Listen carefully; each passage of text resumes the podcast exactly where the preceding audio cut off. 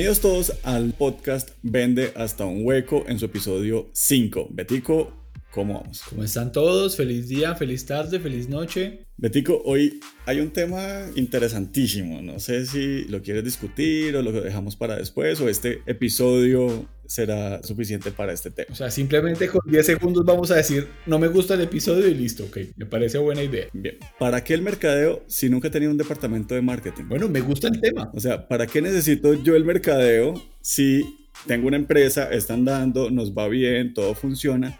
y nunca he tenido marketing. ¿Yo para qué eso? Listo, me parece un muy buen tema para hablar en este episodio 5. ¿Y por qué no empezamos, si quieres, definiendo qué no es mercadeo? Bien, me parece.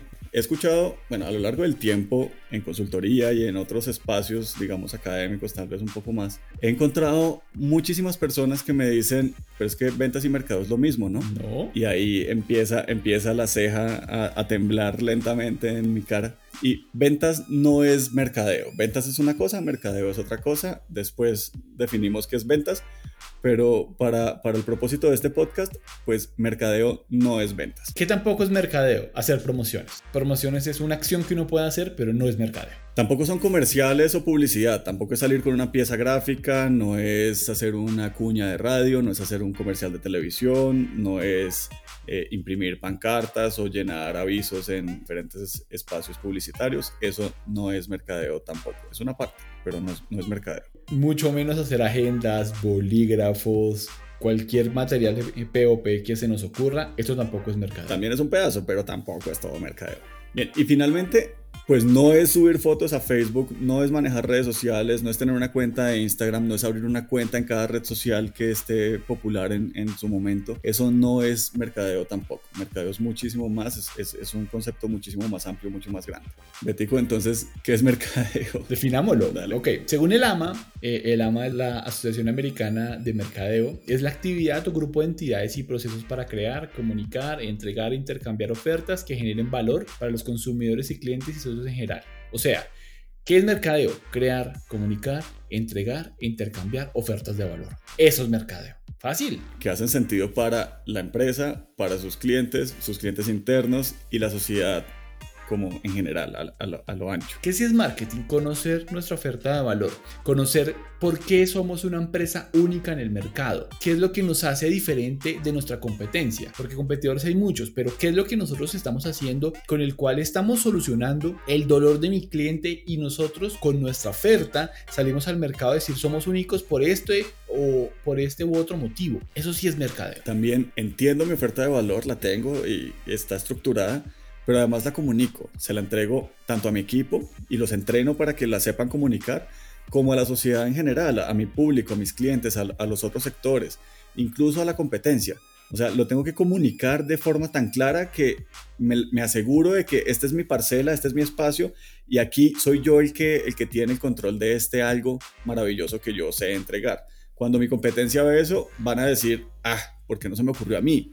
Y claro, es ahí donde nosotros salimos adelante y tenemos una oferta diferenciada y muchísimo más ganadora que le comunicamos a la sociedad para que ellos puedan venir a hacernos lo que siempre nos gusta, una filita para que nos compre en nuestro establecimiento o en nuestra página, donde sea que ofrecemos el, producto o servicio. Claro, otra cosa que sí es mercado es conocer a la competencia y el mercado en general. Conocer qué, lo, cuál es el precio de mi competidor, conocer cuál es su próximo lanzamiento, conocer cómo está cambiando las tendencias de consumo o las tendencias de mis clientes en mercados B2B, conocer quién es el que está tomando la decisión, conocer a mi, a mi competencia y a mi mercado, eso sí es mercadeo.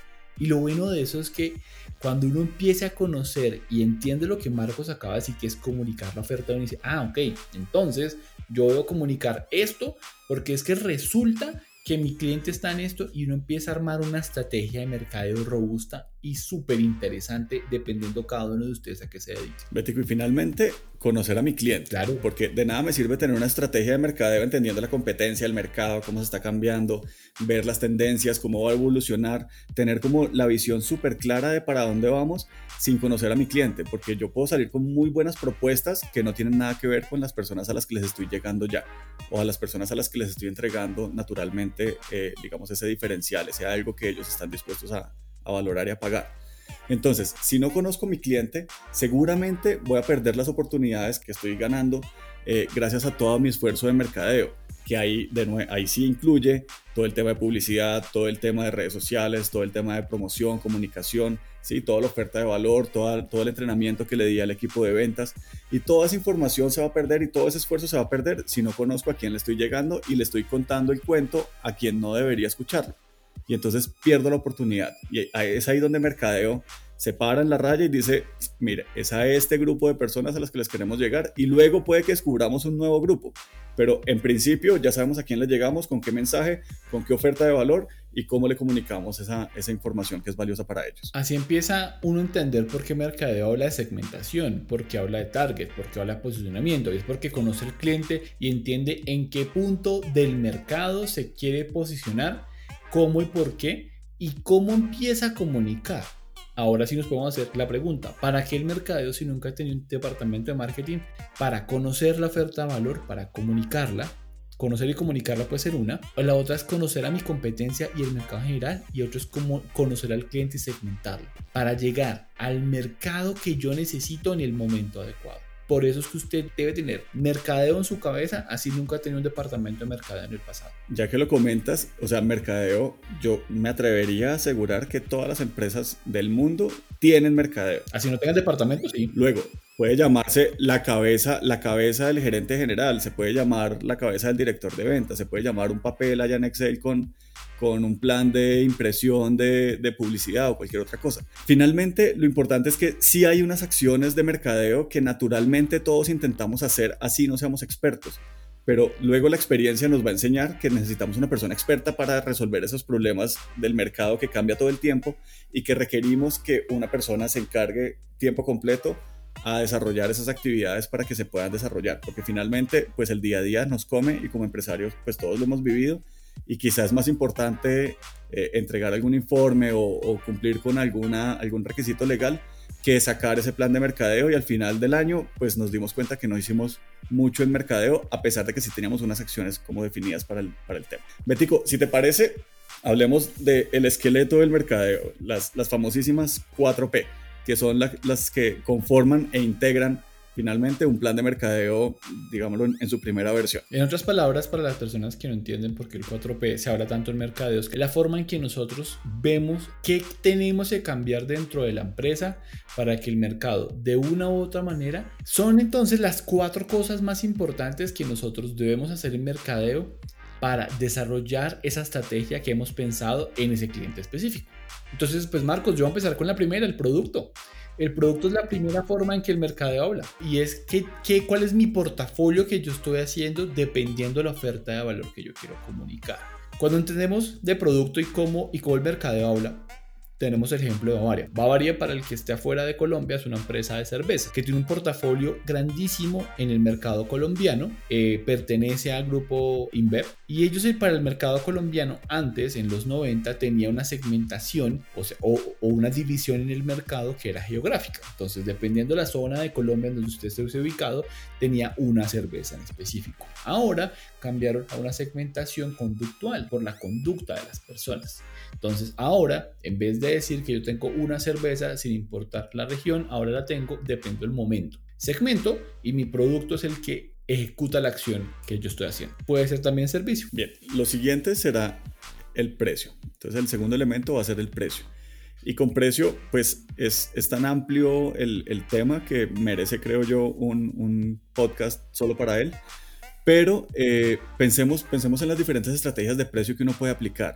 Uno puede aplicar un precio, por ejemplo, económico e irse con un producto con unas características bastante básicas que le permitan tener un margen pues, a, la, compañía y teniendo un precio en el mercado bastante bajo. O uno se puede ir con un precio más o menos eh, intermedio dentro del, dentro del dentro del portafolio de precios de la categoría, o te puedes ir con un precio premium, o puedes definir unas características de un producto muy básico y los accesorios que sean premium, y empieza uno a, definir toda la, la estrategia de precios entendiendo un poco a su cliente, entendiendo un poco la competencia, teniendo en cuenta los costos de producción y los costos de distribución y otra cantidad de cosas que hacen parte de la construcción de ese precio y toda la oferta de valor. También en precio cabe lo que, lo que cuesta tener una marca en un producto.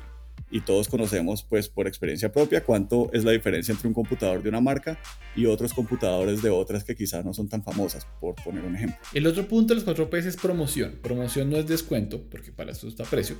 Eh, promoción es comunicación, promotion. Entonces, comunicación es el punto que más las personas piensan en el mercado porque es lo que más como consumidores estamos viendo que hacen eh, las empresas. Y comunicación también sería un capítulo completamente aparte, pero en resumen es todo lo que nosotros debemos estar para comunicar nuestra oferta de valor, nuestro portafolio de servicios o nuestro diferencial, dependiendo en dónde se encuentren nuestros consumidores o nuestros clientes. Les pongo un ejemplo. Ahora con, todo lo de la pandemia, pues los medios digitales han aumentado muchísimo, pero no todos. Por ejemplo, si para empresas B2B, pues el mercado digital no es que sea, eh, no es que sea difícil, pero se convierte más complejo por la estructura de las empresas. Entonces, dependiendo de mi cliente, asimismo yo establezco una estrategia de comunicación más adecuada para mis clientes. ¿Y cuál es la última, Marquitos? La última es Plaza, Betico. Y Plaza Piensen en productos y servicios. ¿Cuál es la forma en la que yo voy a llegar a mi cliente final? ¿Cómo me voy a presentar ante él? Y entonces, en Plaza, pues hay muchísimas estrategias. Yo me puedo ir directo. Entonces, eh, pongo una tienda en una esquina y hago que las personas se crucen conmigo y puedan entrar y comprar. También puedo poner una página web, por ejemplo, y desarrollo unos canales digitales que le permitan a las personas comprarme el producto directamente. O puedo tener una red de aliados y entonces yo no pongo esos espacios en las esquinas, sino que llego donde una persona que ya tenga ese espacio y le digo, mire, yo le doy esta, esta comisión o le participo este porcentaje del producto para que usted ponga dentro de su portafolio mis productos o mis servicios. Lo mismo pasa con los servicios. Si lo piensan, algunos de los grandes desarrolladores de, de tecnología no tienen puntos de venta propios. Ellos se lo entregan a terceros que hacen esa labor por ellos. O tienen un modelo mixto en donde algunos desarrollan eh, una parte del, trabajo y luego le entregan al otro para que, para que haga el resto. Pero Marcos, ¿qué hacemos entonces si somos una de las empresas que, por ejemplo, en Bogotá, que es donde estamos ubicados nosotros, son el 47.5, las empresas de servicios? ¿Solo con las 4 P es suficiente o debemos hacer algo adicional? No, no, definitivamente no. Listo, entonces hablemos de las personas. Resulta que el mercado ahora es algo mucho más holístico, algo mucho más global. ¿Qué quiere decir eso? Que nosotros tenemos que empezar a tener en cuenta las personas. Porque, por ejemplo, en servicios, las personas son las que comunican la oferta de valor. Por ende, ahora el mercado tiene que estar pendiente de las personas, las que prestan la atención, las que venden, las que contestan. Resulta que ahora en mercadeo, hasta la de tintos es parte de mercadeo. Todos somos parte de mercadeo. Sí, al final toda la compañía tiene que respirar mercadeo porque pues todos venden. Todos venden, así es. Al final, todos tienen responsabilidad de ventas mayor o menor. Bético, la siguiente es pensar en procesos, entender los procesos y cómo puedo cambiar un proceso para generar innovación. O sea, al final mercadeo se trata de ser diferentes, de ser, de ser innovadores y de cambiar un poco las reglas del mercado para tener una participación mayor en el mismo. Entonces, pensemos en procesos y cuando, por ejemplo, una empresa de productos se empieza a convertir en una empresa de servicios para cambiar ese proceso que se, que se hacía de cierta forma, digamos, naturalmente, y convertirlo en un proceso muchísimo más eficiente. Entonces se me ocurre muy rápidamente el tema de la, de la comida.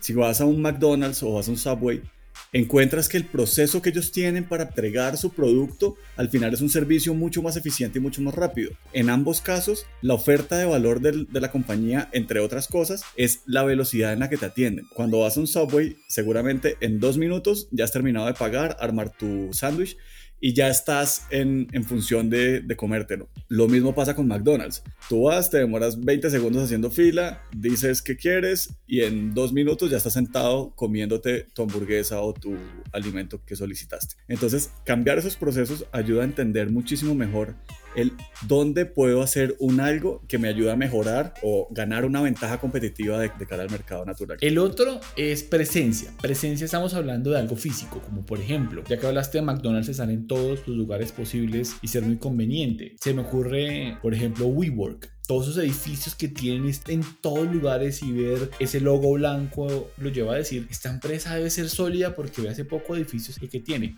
Presencia. Presencia es una de las cosas que en un mercadeo de servicios toma mucha importancia. Además que uno en presencia Betico reconoce también muy bien cada, cada estructura. Uno sabe que es un McDonald's visto desde la distancia, o sea, lo, lo, identificas visualmente muy, muy fácilmente. ¿Y cuál es el último, Marco? El último Betico es la productividad. ¿Cómo puedo yo modificar la capacidad de productividad que tengo de cara al producto o servicio que ofrezco? Entonces pensemos, por ejemplo, en el momento en el que salieron las farmacias 24 horas y tengo la capacidad de llegar al, a mi cliente en el momento en el que presenta un dolor o un síntoma que, de algo que lo está afectando eh, en, su salud. Y esto le permite a mi cliente levantarse a las 3 de la mañana con el dolor que tenga o con el inconveniente que tenga ir a mi farmacia y encontrarla abierta y disponible para entregarle la prescripción o el producto que le esté haciendo falta para resolver su inconveniencia. O también puede ser algo de calidad también. La calidad en algunos procesos también son tan importantes que es parte del mercado. Súper, Bético. Entonces con eso, pues, si te parece, hagamos unas pequeñas conclusiones que nos ayuden a, a cerrar un poco este capítulo. Me parece. Entonces, ¿para qué el mercadeo si yo nunca tengo un departamento de mercadeo? Para generar valor. Claro, esa es la clave. Y luego comunicar ese valor también. Así es. Lo otro que siento en conclusiones es que hemos hablado de mercadeo, pero muchas personas pueden estar diciendo, pero yo, yo hago eso, pero yo tengo precio, pero yo tengo producto, pero yo tengo, yo tengo. Claro, lo que le estamos comunicando a ustedes es que seguramente han hecho mercadeo sin tener un área o una persona adecuada. El reto que ahora tienen ustedes es cómo hacemos para que sea estructurado y que sea una estrategia para que fortalezca más la empresa. Porque si ustedes han llegado al momento donde están sin tener nadie encargado de mercadeo, pudiesen llegar mucho más arriba con una estrategia y una persona de mercadeo que esté pensando en el cliente. Bien, entonces finalmente el marketing les va a permitir a todas las empresas destacarse, presentar esas características que los hacen diferentes y que todo el mundo lo entienda, que sus clientes lo puedan evidenciar de una forma muy clara. Porque, Betico, o sea, cualquiera puede comprar una máquina de cualquier tipo de, de, industria y ponerse a producir algún, algún elemento. Entonces pensemos en, en, cualquier elemento, por ejemplo, desechable, los vasos desechables. Cualquiera podría comprar la máquina que hace los vasos desechables. Luego, no todos pueden tener las características que yo desarrollé especiales para que los clientes me prefieran a mí, como el diseño, como la resistencia, la calidad, los colores, eh, los lugares donde me encuentran. Así es. Un montón de otros elementos que hacen que, mi, que mis clientes prefieran mi producto sobre los de la competencia, teniendo todos más o menos, digamos, la misma capacidad o, la, o las, o acceso a las mismas tecnologías más o menos que, que, se están desarrollando, que se están encontrando en el mercado. A menos de que yo desarrolle una tecnología súper disruptiva y de nuevo, en algún momento llegará la competencia a encontrar la forma en la que yo estoy haciendo las cosas. Así es. Bien, Betico, pues muchísimas gracias por este capítulo de nuevo. Muchas gracias, Marcos, pero yo sé que este fue un capítulo largo, pero hagamos una ñapa corta. Me parece. Betico, ¿qué opinas si hablamos entonces de el mundo digital? ¿Será que marketing digital tiene que ver con marketing tradicional? ¿O será que cambia? ¿Cómo ves eso? Pues la respuesta corta y por eso dije una ñapa corta es porque no cambia. El mercado es el mismo, solo tenemos más herramientas, muchas más herramientas. Si yo aprendí a generar valor en el mundo real, tengo que aprender a generar valor en el mundo digital y aprovechar esas nuevas herramientas, esas nuevas formas, esas nuevas vitrinas para entregar también ese valor y comunicarlo de forma adecuada. Puede pasar más bien que con el cambio en el mercado, ahora nuestra oferta de valor deba cambiar, que eso es un tema para un capítulo aparte, pero como tal, el mundo digital lo único que nos está brindando es muchísimas más herramientas para poder acceder más fácil al cliente. Betico, muchísimas gracias por tu tiempo el día de hoy. No, a ustedes muchísimas gracias. Les agradecemos por su tiempo. Esperamos que nos puedan acompañar eh, pronto y próximamente lanzaremos el siguiente capítulo. Queremos dar agradecimientos a Viviana Pongutá y a Marcela Escarpeta, parte del equipo de consultores, que nos ayudaron a completar alguna de la información que estamos presentando en este capítulo. Vivi Marce, como siempre, muchas gracias. También los invitamos a que nos sigan en nuestras redes sociales, CBP Consultoría, y nos escriban todos sus comentarios, dudas, sugerencias, quejas, reclamos a contacto arroba. Esperamos que tengan muchísimas ventas y feliz semana para todos. Chao, muy buenas ventas.